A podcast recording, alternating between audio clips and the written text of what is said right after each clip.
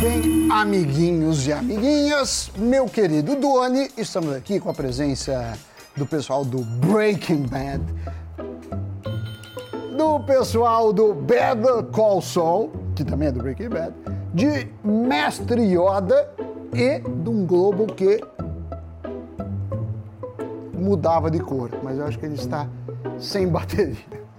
Mas com isso, por quê, Doni? Porque hoje vamos falar sobre uma nova possibilidade de investimento, que eu não sei se já ouviram falar, que se chama DeFi.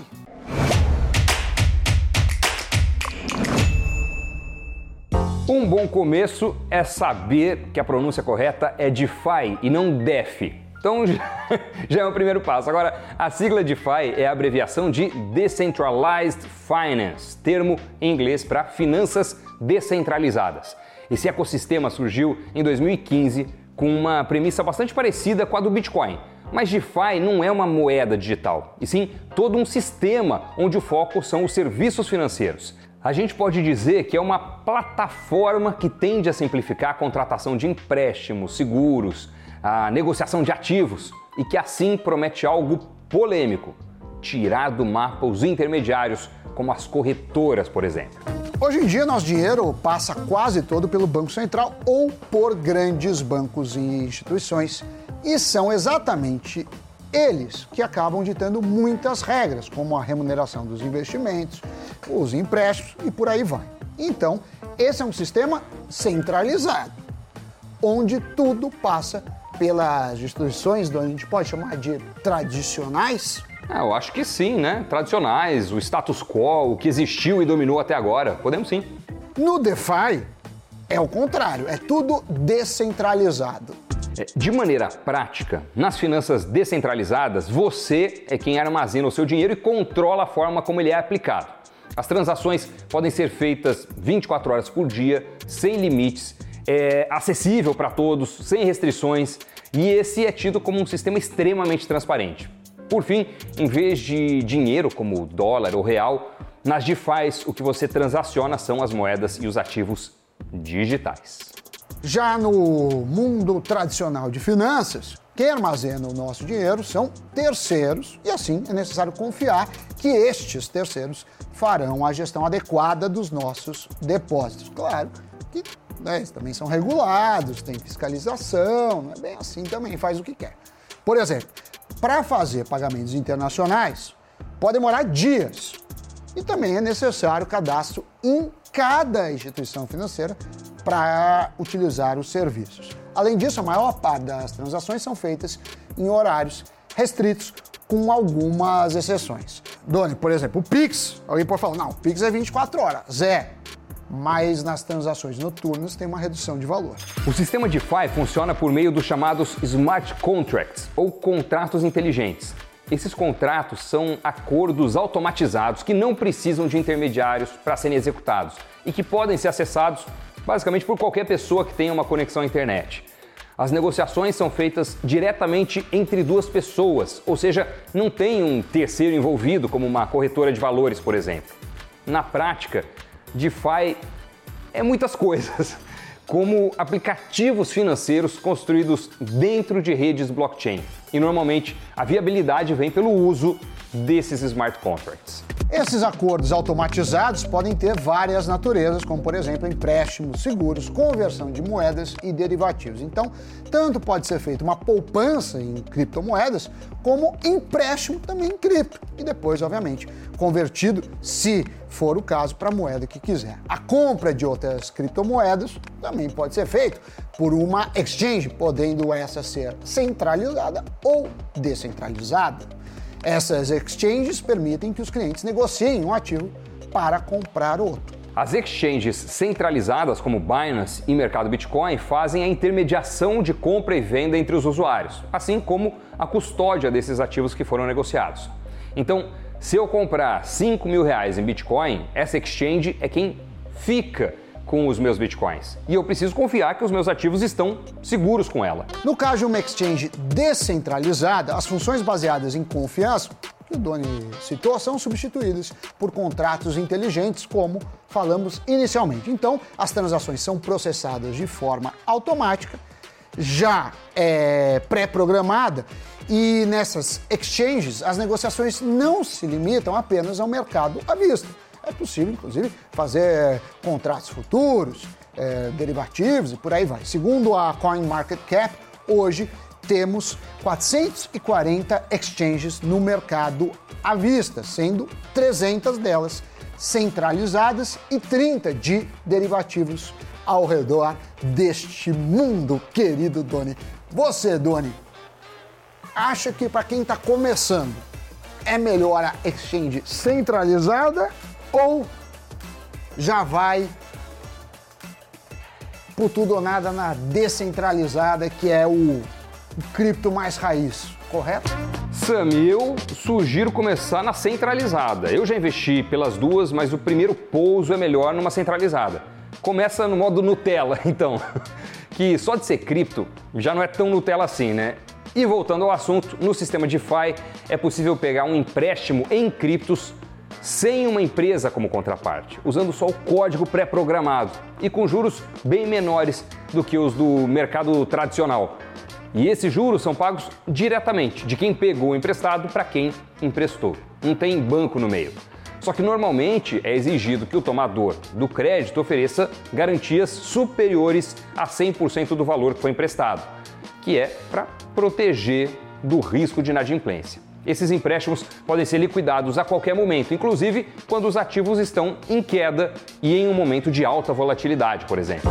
No entanto, é importante dizer que essa tecnologia, assim como qualquer outra, tem falhas e, obviamente, tem espaço para melhorar, para ser aprimorada ao longo dos anos. Uma das maiores críticas às finanças descentralizadas é como criminosos tiram proveito dela. Já foram relatados casos em que hackers conseguiram se aproveitar de alguma falha em contratos inteligentes para roubar criptomoedas, por exemplo.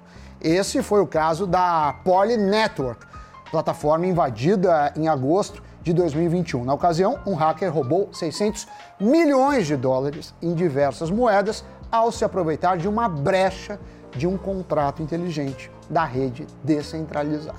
É por isso que é super polêmico, mas algumas pessoas defendem a necessidade de uma regulação.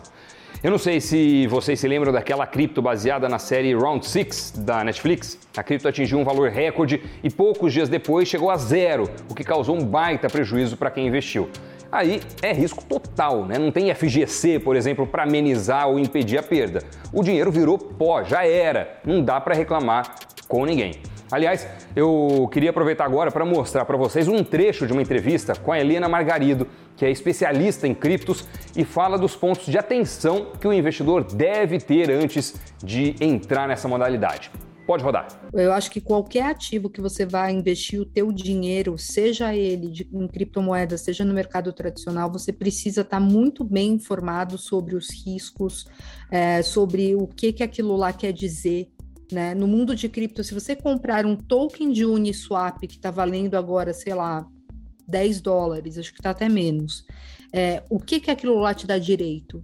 Por que, que você compraria um token de Uniswap ou de Sushi, que é uma outra DEX? É, não, porque caiu para caramba. Calma, não é assim. Talvez tenha alguma coisa lá, pode, pode ser que tenha caído porque deu algum bug. É, não é assim. Tem que tomar muito cuidado e procurar muita informação, né? Isso para iniciativas mais conhecidas, a, a, quantidade de informação disponível hoje é um absurdo de grande, né? Então acho que é, dificilmente vai ser difícil não encontrar é, informação sobre isso. E por outro lado, desconfiar bastante é, de iniciativas que remunerem o teu capital muito, às vezes pode ser uma boa, às vezes é alguma iniciativa, mas de novo, informação tá por com informação você vai conseguir identificar e segregar o que é joio do trigo, né? O que é bom daquilo que é ruim. É, às vezes é só uma iniciativa muito pequenininha que está tentando se lançar e está remunerando demais e tem uma curva de emissão de tokens que faz todo sentido e você conseguiu, deu a sorte de pegar lá no começo, que legal. ou às vezes é alguém mal intencionado que está fazendo isso para puxar né, depósitos de dinheiro dos outros e depois sumir com a grana de todo mundo, como já aconteceu algumas outras vezes. Então tem que tomar muito cuidado. Assim, o ambiente de cripto ele é lindo por ser descentralizado, é, mas ele também é, tem uma complicação muito grande por ele ser descentralizado. Você não tem para quem correr, você não vai ter quem processar, né? E que é uma coisa que a gente está super acostumado. Então, assim, você é seu próprio banco mesmo. E como seu próprio banco, você tem que tomar as mesmas mesmos cuidados e ter a mesma diligência que um banco teria, né?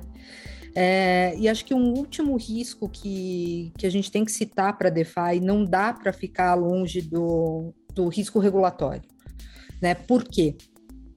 Muitos desses tokens de DeFi, eles são tokens de governança. Então, como que eles funcionam? Você tem um tokenzinho de Uniswap, você tem um token de governança, você tem direito a voto dentro do, da Uniswap e você tem direito a, a oferir uma parte dos resultados que a Uniswap vai gerar. Tudo muito legal. Isso pode cair no escrutínio da SEC, que é a CVM americana, no conceito de security ou valor mobiliário aqui para gente. Essa discussão está acontecendo em alguns casos, de alguns DeFis, e se considerado é, valor mobiliário lá, a iniciativa automaticamente passa a ser regulada pela SEC. Né? E aí, geralmente, eles impõem uma multa gigantesca para quem está liderando o projeto e uma série de restrições regulatórias é, a partir do momento que aquilo lá seja julgado valor mobiliário. Então, é, isso daí está acontecendo, essa discussão está acontecendo no momento que a gente conversa aqui, e o risco regulatório ele, exige, ele existe por conta disso, né? É, então a gente não pode ignorar também, né? Não pode achar que é oba-oba, que você sempre vai subir. Na hora que você comprar alguns tipos de token de DeFi, você está correndo esse risco regulatório junto. Valeu, Helena. Obrigado pela participação aqui no Cafeína. Agora, uma forma segura para se expor à modalidade não deixa de ser os fundos que são regulados pela CVM. Um exemplo, Doni, é o ETF DeFi. O DEFI 11, ou como se fala DeFi 11, é um produto que oferece acesso a todos ao ecossistema de DeFi de forma simples, segura e ainda regulada. Esse produto busca retornos que correspondam à performance em reais no índice CF DeFi. Ele é composto por três subportfólios para garantir a exposição a todos os elementos da cadeia de valor DeFi. O primeiro subportfólio corresponde a 70% do índice. Ele é representado pelos protocolos DeFi, que são tanto empréstimos, exchanges, seguros, derivativos e gestão de recursos, entre outros. Já o segundo subportfólio é o de suporte aos protocolos e corresponde a 15% do índice. Esses são serviços de dados. E o terceiro são as plataformas de smart contracts, as blockchains nativas em que as transações são validadas e registradas. Elas correspondem a 15% do índice. Ponto interessante aqui que vale reforçar é o fato de ser uma forma de acessar a modalidade com segurança dentro da regulação da CVM. Somado a isso, dá para se expor a esse universo comprando uma cota a partir de 50 reais, ou seja, bem democrático. E para a gente ter uma dimensão da rentabilidade, o valor das tecnologias descentralizadas está diretamente relacionado à demanda por sua utilização. Quanto mais se usa, Doni, maior será o valor da plataforma, dos tokens e por aí vai. Em 2021, o crescimento do volume depositado em protocolos DeFi subiu 538%, segundo a E os protocolos DeFi são ativos com potencial geração de receita justamente por prestar serviços financeiros e, consequentemente, cobrar uma taxa por eles. Essa receita pode ser direcionada aos usuários do ecossistema, como uma startup que reinveste todo o seu lucro, ou é, pode ser também distribuído aos detentores do token de governança como forma de dividendo esse assunto, olha, dá margem para um monte de programa. Eu gosto muito do tema, é novidade, está em franco crescimento e a gente, como investidor, precisa é, ficar de olho, né? Tá por dentro desses assuntos. Conta aí se você também curte essa temática E qual outro tipo de cafeína você quer? Quer saber mais de cripto, de DeFi, de bolsa? Conta aí pra gente e já aproveita para se inscrever no nosso canal, o Invest News, beleza? Agora, giro de notícias. Twitter, WhatsApp, TikTok, Instagram, Facebook, Google, YouTube e Kawaii assinaram um acordo com o TSE contra a disseminação de fake news nas eleições. As empresas se comprometem a priorizar a exibição de informações oficiais em suas plataformas. A única que não se pronunciou foi o Telegram. Chegou no Brasil os fones EcoBuds da Amazon, que permitem levar a assistente Alexa para fora de casa. Isso possibilita conversar com uma inteligência artificial de onde estiver, ao estilo do filme Her, com Joaquim Phoenix. O dispositivo estreia no mercado brasileiro com preços de 899 reais para a versão de carregamento via cabo e 999 reais com estojo que pode ter também carregamento sem fio. Aumento na cerveja? A Heineken informou que, com o avanço da inflação no mundo todo, vai ter que elevar o preço das cervejas do grupo. A companhia tem visto os custos de produção aumentarem em patamares jamais vistos pelos executivos, o que pressiona as margens da cervejaria. Muito bem, Doni, você é um grande entusiasta do mercado descentralizado. Estou certo? Sammy Boy, hoje eu uso muito mais as exchanges centralizadas, né? Mas eu sou entusiasta de criptos e das suas derivações. Então eu acho que é um mercado com um potencial imenso e as DeFi's fazem parte dessa revolução aí. E como investidor, a gente tem que ficar de olho, tem que entender as cartas que estão na mesa. E você é um entusiasta do mercado descentralizado? Eu acho muito promissor. Como tudo, a gente tem que avaliar risco, né? Mas é interessante, tanto como filosofia de, de finanças, né? O que pode mudar a nossa vida, como também de investimentos. Muito obrigado a todos, Doni. Obrigado pela parceria, você. Obrigado pela companhia e nos vemos no próximo Cafeína e no Invest News. Tchau, tchau. É isso. Valeu. Tchau, pessoal.